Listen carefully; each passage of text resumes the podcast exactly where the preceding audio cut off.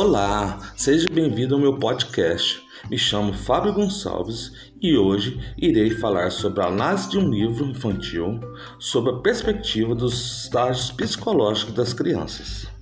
Lembrando que existem cinco categorias que norteiam as áreas de desenvolvimento psicológico, sendo eles o pré-leitor, o leitor iniciante, o leitor em processo, o leitor fluente e o leitor crítico.